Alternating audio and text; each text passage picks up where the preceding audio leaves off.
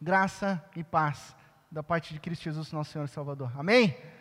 Hoje é dia 19 de novembro. Hoje é importante falar que é dia 19 de dezembro. E não de novembro, né? Eu falei novembro. Vocês que escutaram errado. Eu falei dezembro. Dezembro, 19 de dezembro. E quando eu olho para aquele parque lá, eu lembro que essa semana foi a última semana na correria aqui para resinar, para arrumar. E ao mesmo tempo algo estava no meu coração. Está chovendo a semana toda. Aí atrasa a pintura lá fora, né? Atrasa tudo. Choveu, atrasa tudo que é externo. E ao mesmo tempo o templo nublado, o tempo nublado, tem que fazer mudança. Aí, quando nós acordamos hoje de manhã e viemos aqui, não tinha uma nuvem no céu. Tinha isso. Tem isso aqui agora. A luz de Deus, através do sol, brilhando e mostrando que é Deus quem faz. Não adianta a gente se preocupar. Deus é bondoso e Deus tem guiado as nossas vidas. É tudo sobre Ele. Nós estamos a cinco dias da celebração do Natal. Cinco dias. Cinco dias. E com essa pergunta sobre cinco dias para a celebração do Natal, eu te devolvo uma outra pergunta. O que que o seu coração me diz sobre estar a cinco dias do Natal? Quais são os sentimentos que evocam o seu interior? Se você está ansiosa, se você está apreensivo, se você se sente pressionado no tempo de Natal, saiba que você não é a única, você não é o único, tá bom? Não tem sido fácil deixar o Natal, fazer com que o Natal seja o dia que ele realmente é. Um dia de paz, um dia de fé, um dia de alegria, um dia de vida. Isso porque basicamente duas coisas têm invadido o nosso ser nessa geração. Nós estamos ainda numa pandemia da Covid, ok? Então isso gera um sentimento de ansiedade aos nossos corações, preocupações das mais diversas quanto ao Natal, como será o Natal desse ano, como foi do ano passado. E um segundo movimento, esse parece que tem sido constante ao longo dos anos, é o comercialismo nessa época do Natal. Aquela pressão com presentes que, que você vai comprar? O que, que, será que a pessoa vai gostar? O que, que eu vou receber? Mas o que, que eu tenho que fazer? O que, que eu tenho que vestir? Que roupas eu tenho que usar? E o que antes era prazeroso foi se tornando uma grande pressão. E acaba diminuindo o dia importante que é o dia do Natal. E nós estamos aqui nessa manhã, lembrando que é o quarto domingo do advento. Porque, como igreja, né, por que, que nós acendemos a vela? Por que, que nós nos preparamos ao longo dos domingos para o dia de Natal? Porque, como igreja, a temporada natalina é sempre importante para nós. É sempre. Ainda mais hoje, ainda mais nesse dia, nessa manhã, o primeiro culto nesse espaço que Deus nos deu, que Deus nos presenteou. Então, pensando nisso, eu te convido a abrir a sua Bíblia no texto base de 1 Tessalonicenses, capítulo 5, verso 16 ao 24. 1 Tessalonicenses, capítulo 5, verso 16 ao verso 24. A gente consegue colocar no Rolírics aqui? 1 Tessalonicenses, capítulo 5, verso 16. 1 Tessalonicenses, capítulo 5, verso 16. Diz assim a palavra de Deus. 1 Tessalonicenses, o texto está projetado, capítulo 5, verso 16. Alegrem-se sempre Orem continuamente, eh, verso 17. Verso 18: Deem graças em todas as circunstâncias, pois esta é a vontade de Deus para vocês em Cristo Jesus. Não apaguem o espírito. Não tratem com desprezo as profecias, mas ponham à prova todas as coisas e fiquem com o que é bom. Afastem-se de toda forma de mal. Que o próprio Deus dá paz, dá paz, o santifique inteiramente.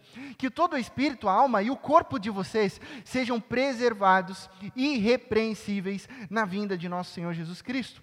Versículo 24: Aquele que os chama é fiel e fará isso. Uma das perguntas mais ditas nessa época do ano é: o que, você vai querer de Natal? O que você vai querer de Natal? Geralmente a gente faz isso com crianças, né? E aí, o que, você vai querer de Natal, filha? O que, você vai querer de Natal, filho? Mas nós adultos também gostamos dessa pergunta, né? O que, que a gente quer de Natal? É a clássica pergunta: uma bicicleta, um sapato, um videogame, um relógio, uma camisa. O que você quer de Natal? Segundo as pesquisas de opinião, 90% das respostas a essa pergunta são sobre coisas materiais. Ah, eu quero isso. Ah, eu quero aquilo. Eu quero ter. Eu quero comprar. Eu quero ganhar. E essas respostas nos ajudam a refletir sobre algo importante. Será que as nossas relações com nós mesmos e uns com os outros, elas estão mercantilizadas? Será? Será que nós estamos preocupados apenas com o consumo, com o que a gente quer comprar? Qual seria o melhor presente a dar? Qual o melhor presente a receber? Já parou para pensar nisso? Nos versículos anteriores, para você ter um contexto do que Paulo está falando aqui, ele deixa claro que o que é mais importante nas relações. Ele diz no versículo 13: amem uns aos outros. Ele diz no versículo 13: vivam em paz, amar uns aos outros e viver em paz. Versículo 14: confortem os desanimados, auxiliem os fracos, ou seja, seja suporte uns com os outros. Versículo 14: sejam pacientes. Olha só, parece que Paulo já sabia né, que nós somos impacientes que nós somos ansiosos. Ele fala duas vezes: vivam em paz, sejam pacientes, joga fora essa ansiedade e façam bem a todos. Versículo 15: façam o bem a todos. E então chega o nosso texto. E Paulo não fala absolutamente nada sobre bens materiais.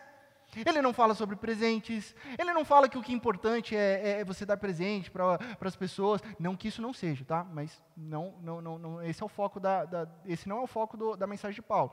Não entra na discussão Paulo não começa a discutir, olha, qual que é o valor ideal para o amigo secreto da empresa. Ele não entra nessas discussões. Ah, será que a gente vai fazer amigo secreto de 15 reais? Ah, 15 reais não dá nada para comprar. A gente vai fazer de 50 a 50 é muito, porque eu sempre ganho um presente furado. Eu, ele não entra nessas discussões. Ele não está falando sobre presentes. Paulo não fala sobre decorações. Paulo não fala sobre cartões de Natal. Paulo não fala sobre cantatas, ainda que tudo isso seja maravilhoso e aponte para Cristo Jesus. O que Paulo fala que é importante é a valorização da dignidade da pessoa humana. É a convivência uns com os outros. Isso é prioritário. Vivam em paz, amem uns aos outros, confortem, encham de coragem aqueles que estão desanimados. E o contexto da igreja de Tessalônica era sobre a vinda de Jesus. Jesus está voltando. E Paulo está dando a, o recado. Agora, se Paulo está falando sobre a vinda do rei, se Paulo está falando sobre o advento, e nós já compreendemos que o advento é um tempo de espera sobre a vinda de Jesus, então faz todo sentido que esse texto seja aplicado à estação do Natal, porque nós estamos esperando. Nós estamos esperando a segunda vinda do rei.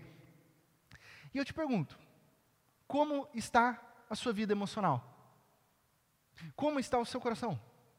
Como está a sua vida física?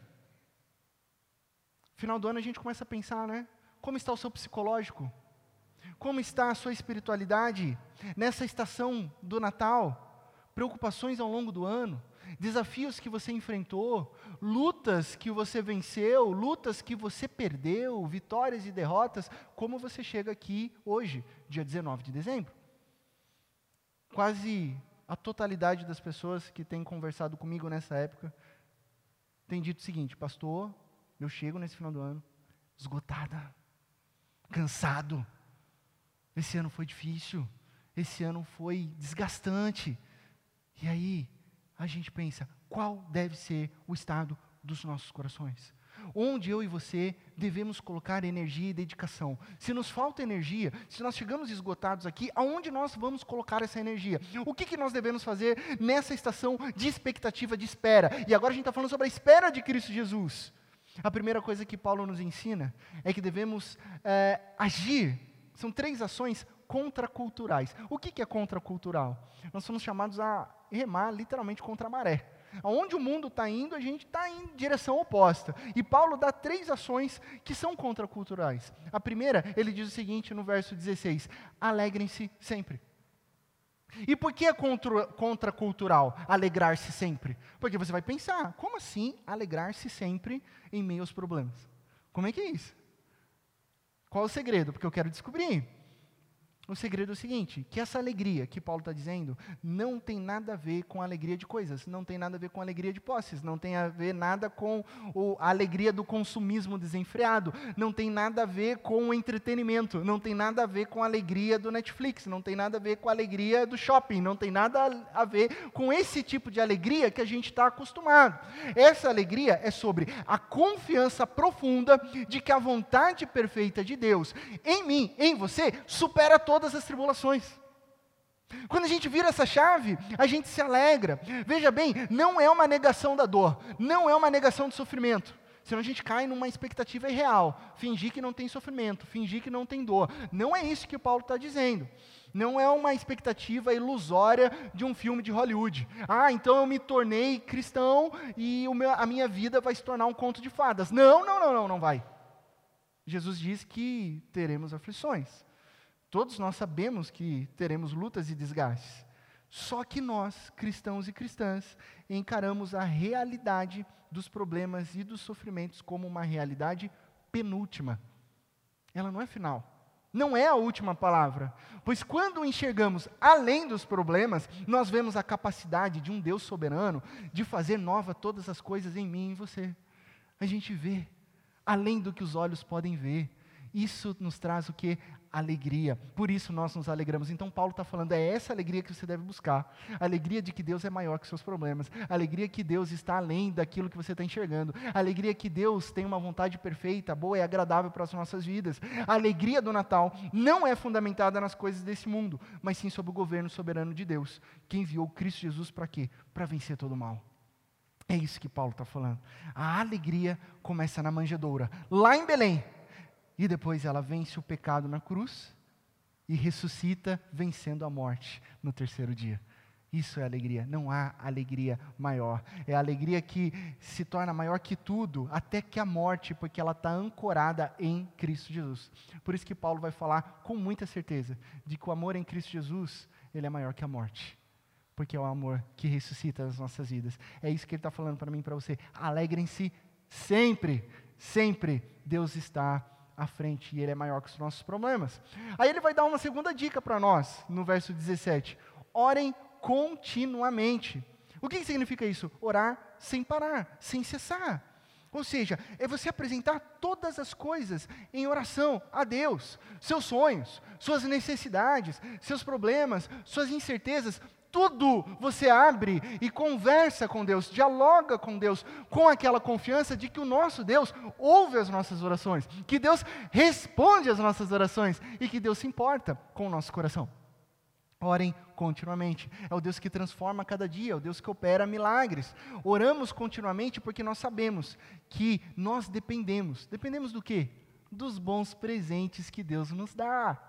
Deus é um Pai amoroso que deseja nos presentear. Então nós dependemos dele, desses presentes que nos conduzem a uma vida abundante, a uma vida leve. E a oração, ela é contínua. É isso que Paulo está dizendo, sem cessar, a todo momento, diária, relacional. Por quê? Oração pressupõe intimidade. Como é que você vai conhecer Deus se você não conversa com Ele? Como é que Deus vai te conhecer se você não abre o coração para Ele? Então, essa relação, ela acontece em intimidade. Então, é compartilhar a vida a todo momento. Então, essa oração constante conduz as nossas vidas em direção a Deus. Não que Deus não saiba nada sobre você, Ele sabe tudo. Ele sabe muito mais do que eu, muito mais do que você mesmo. Mas a questão é que a oração, ela nos conduz para perto de Deus. Para perto de Deus e nós começamos a conhecer o coração do nosso Deus. A terceira ação que Paulo diz é deem graças em todas as circunstâncias. Deem graças em todas as circunstâncias. Agradeça sempre. O que quer dizer obrigado? O que quer dizer gratidão? Hoje, esse culto de inauguração aqui é um culto de ação de graça. É um culto de gratidão. O que significa obrigado? Obrigado é resposta. Obrigado, a adoração, a gratidão a Deus é aquele obrigado que não pode ser calado. Sabe, você não consegue segurar. Você tem que dizer: Deus, muito obrigado. Deus, eu te agradeço. Deus, o meu coração está cheio de gratidão. Isso é ter um coração grato e nós precisamos cultivar esse coração grato. Conta-se a história de que um homem, ele olhou para a janela da, da, da, sua casa, olhou para a rua, né, e viu um, um, um outro homem vasculhando lixo para comer, e esse homem pensou: graças a Deus, eu tenho o que comer. O pobre homem que estava vasculhando ali o lixo, ele sai dali e vê um sujeito falando sozinho na rua. Falando sozinho, Aí ele para de vasculhar o lixo, ele fala assim: graças a Deus que eu não sou louco.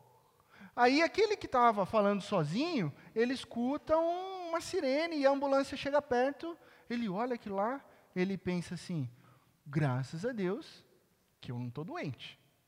Aí o que está doente na ambulância chega no hospital. Quando ele chega no hospital, ele vê uma maca com coberta, né? Ali, em um corpo sem vida. Ele então diz: graças a Deus que eu não estou morto. E a história para aí. Por quê? Porque o morto foi o único que não pôde agradecer por nada. Já não havia mais tempo de gratidão. Essa história traz várias lições, né? várias importantes lições, mas para nós, você percebe que aquele que estava com fome agradeceu, aquele que falava sozinho agradeceu, aquele que estava doente indo para o hospital agradeceu, em meio a circunstâncias difíceis. Então, isso nos faz pensar que se você acordasse amanhã apenas com as coisas boas que você agradece todos os dias, o que você diria, o que você faria? Mas se você acordasse amanhã apenas rodeado das coisas que você só reclama todos os dias, o que, que você diria, o que você pensaria? Como que você está enxergando a vida? Você está enxergando a vida do ponto da gratidão? Ou você está enxergando a vida do ponto da murmuração? Porque sejamos sinceros, todos nós temos o que comer. Aqui todos nós temos onde dormir. Aqui todos nós estamos saudáveis. Aqui todos nós temos trabalho. Aqui todos nós temos uma grande família. Aqui, ó, você pode olhar um para o lado do outro. Essa é a nossa família. Então nós temos motivos de sobra para agradecer o nosso Deus. Agradecer é reconhecer de imediato que nós recebemos uma vida preciosa de Deus. Agradecer a Deus é obrigado que não pode ser contido, ele tem que ser dito a cada dia. É pensar e observar que nós temos muito mais do que a gente já um dia imaginou ter. Ou vai me dizer que você imaginou estar aqui no, nesse espaço um dia? Olha só isso. Olha o que Deus fez ao longo desses anos. Deus sempre faz muito mais daquilo que a gente pode imaginar ou sonhar. A gratidão nos leva à adoração, porque nós percebemos uma generosidade incessante de Deus sobre as nossas vidas. Em tempo de Natal, percebemos que tudo, absolutamente tudo, são presentes de Deus. Não tem nada a ver com a capacidade das nossas mãos. Até porque o seu esforço, a sua capacidade, o que você rala, o que você sua, e isso é muito importante, nós devemos fazer isso com excelência, mas tudo isso é porque um Deus amoroso derramou sobre a sua vida saúde para trabalhar derramou sobre a sua vida talentos, derramou sobre a sua vida dons e vocações que você soube administrar, que você soube fazer muito bem. O seu trabalho é presente de Deus, já parou para pensar nisso? A sua inteligência é presente de Deus, já parou para pensar nisso? A sua família é presente de Deus, a casa onde você descansa é presente de Deus, onde você mora, onde você vive é presente de Deus, os seus filhos são presentes maravilhosos de Deus o seu lar, as pessoas em sua volta, são presentes inestimáveis. Ou alguém aqui consegue me dar o valor do sorriso do seu filho? Quanto custa o sorriso da sua filha vindo correndo? Uma criança aprendendo a andar, um neném que acabou de nascer, a vitória de um filho adolescente, os seus filhos gerando os seus netos. Qual o valor disso? O abraço da sua esposa, qual é o valor do cuidado do seu esposo para com você? Qual é o valor do ar que você respira? O ar que nós respiramos. Como é maravilhoso, né? Daqui a pouco a gente vai respirar um ar de churrasco aqui, que vai dar fome também. né? O ar que nós. O fôlego que enche os nossos pulmões não é nosso, é o sopro de Deus sobre as nossas vidas. Tudo é um presente de Deus. É um presente de Deus maravilhoso, cuidando de nós. Somos gratos, somos gratos por esse local, somos gratos pelas pessoas envolvidas nesse local. De novo, quem imaginava que em plena pandemia nós conseguiríamos estar no espaço novo? Presente de Deus, milagre de Deus, de um Deus generoso que está abençoando vidas generosas para abençoar outras vidas. É sobre isso. O Evangelho de Jesus é sobre isso. Um Deus generoso, que abençoa pessoas generosas, que reverberam generosidade. E assim todos são impactados pelo amor, pelo, presente de Deus. Por isso é importante sempre agradecer pela graça merecida, generosidade incalculável, presente inexplicável. Quando a gente olha para essas três ações, na estação do Natal, a gente pode aplicá-las em nossa vida. Esse é um tempo, esse é um convite à alegria que pode transformar o seu cansaço de Natal. Lembre-se dessa alegria, ela transforma todo o cansaço do Natal. Esse é um convite à oração, porque a oração é um antídoto, é um remédio para as nossas ocupações e ansiedades. A oração nos enche de paz, porque você compartilha com Deus aquilo que tem tirado seu sono. Esse é um convite também à gratidão, que diminui o quê? A nossa excessiva gestão programada dos nossos recursos, né? Eu quero controlar tudo, eu quero saber tudo, eu estou excessivamente preocupado. A gratidão nos lembra que é tudo presente de Deus e é muito mais do que aquilo que a gente pode fazer. Nós sabemos, você sabe o que fazer a partir de agora. Alegre-se sempre, ore continuamente e dê graça em tudo. Essa postura vai te conduzir para receber o maior presente do mundo, que é Cristo Jesus. O maior presente que eu e você recebemos não é não é esse prédio maravilhoso. Por mais maravilhoso que seja, ainda não é o maior presente. O presente de Deus, o maior, não são as nossas famílias, ainda que elas são quase tudo, não é tudo que a gente tenha, são preciosas. O maior presente para a sua vida nasceu em Belém. Pois quando Jesus nasce, nasce a esperança em nossos corações. Esse é o sentido do Natal. A presença do Filho de Deus que renova o nosso interior, nos transforma, nos vivifica e nos faz nova criatura. Paulo diz no versículo 18: Não apaguem o espírito. Não apaguem o espírito, verso 19. O que, que significa isso? Não abafe a presença de Deus na sua vida. Perceba, não abafe, perceba, abra-se à presença de Deus, abra-se para Cristo Jesus, prepare-se para o Natal, com essa alegria, com essa oração, com essa gratidão, não abafe, reúna a família, sim, faça aquele momento maravilhoso, mas lembre-se que o principal ali é porque Cristo Jesus deu tudo aquilo que você precisa e muito mais, abra o seu coração, esse é o presente de Natal, Cristo Jesus, presente que destrói as nossas zonas de conforto também, né? Jesus nos, nos faz movimentar, Jesus nos tira do, do, da zona de conforto, mas Ele nos molda, Ele nos transforma para vivermos o novo de Deus, a vontade perfeita, uma vida com sentido, leve, alegre e abundante. E por último, Paulo nos convida a, inter, a interpretarmos em que tempo estamos. Como assim, pastor? Ele responde a pergunta: que oração? Oração? É, em que tempo nós estamos vivendo? O tempo, a janela do tempo da vida. Já parou para pensar que quando você vai num shopping, não tem relógio? Cassino não tem relógio? Lugares de entretenimento, lan houses, não tem relógio? Você acha o quê? Que eles esqueceram de colocar um relógio? Você acha que shopping só tem entrada de iluminação lá em cima e o resto é tudo artificial? Você acha que, ah, eles esqueceram de colocar um relógio? Não. É para que você perca a noção de tempo para que você fique fora da realidade e fique consumindo, consumindo, consumindo. Você esquece da sua vida e fica preso no consumo. E aí você não sabe quantas horas se passaram. Hum. Mas nós sabemos que horas são. Nós sabemos em que tempo nós estamos. Sabe que tempo nós estamos? Nós estamos no tempo da espera de Cristo Jesus. Esse é o tempo. Cristo Jesus está voltando.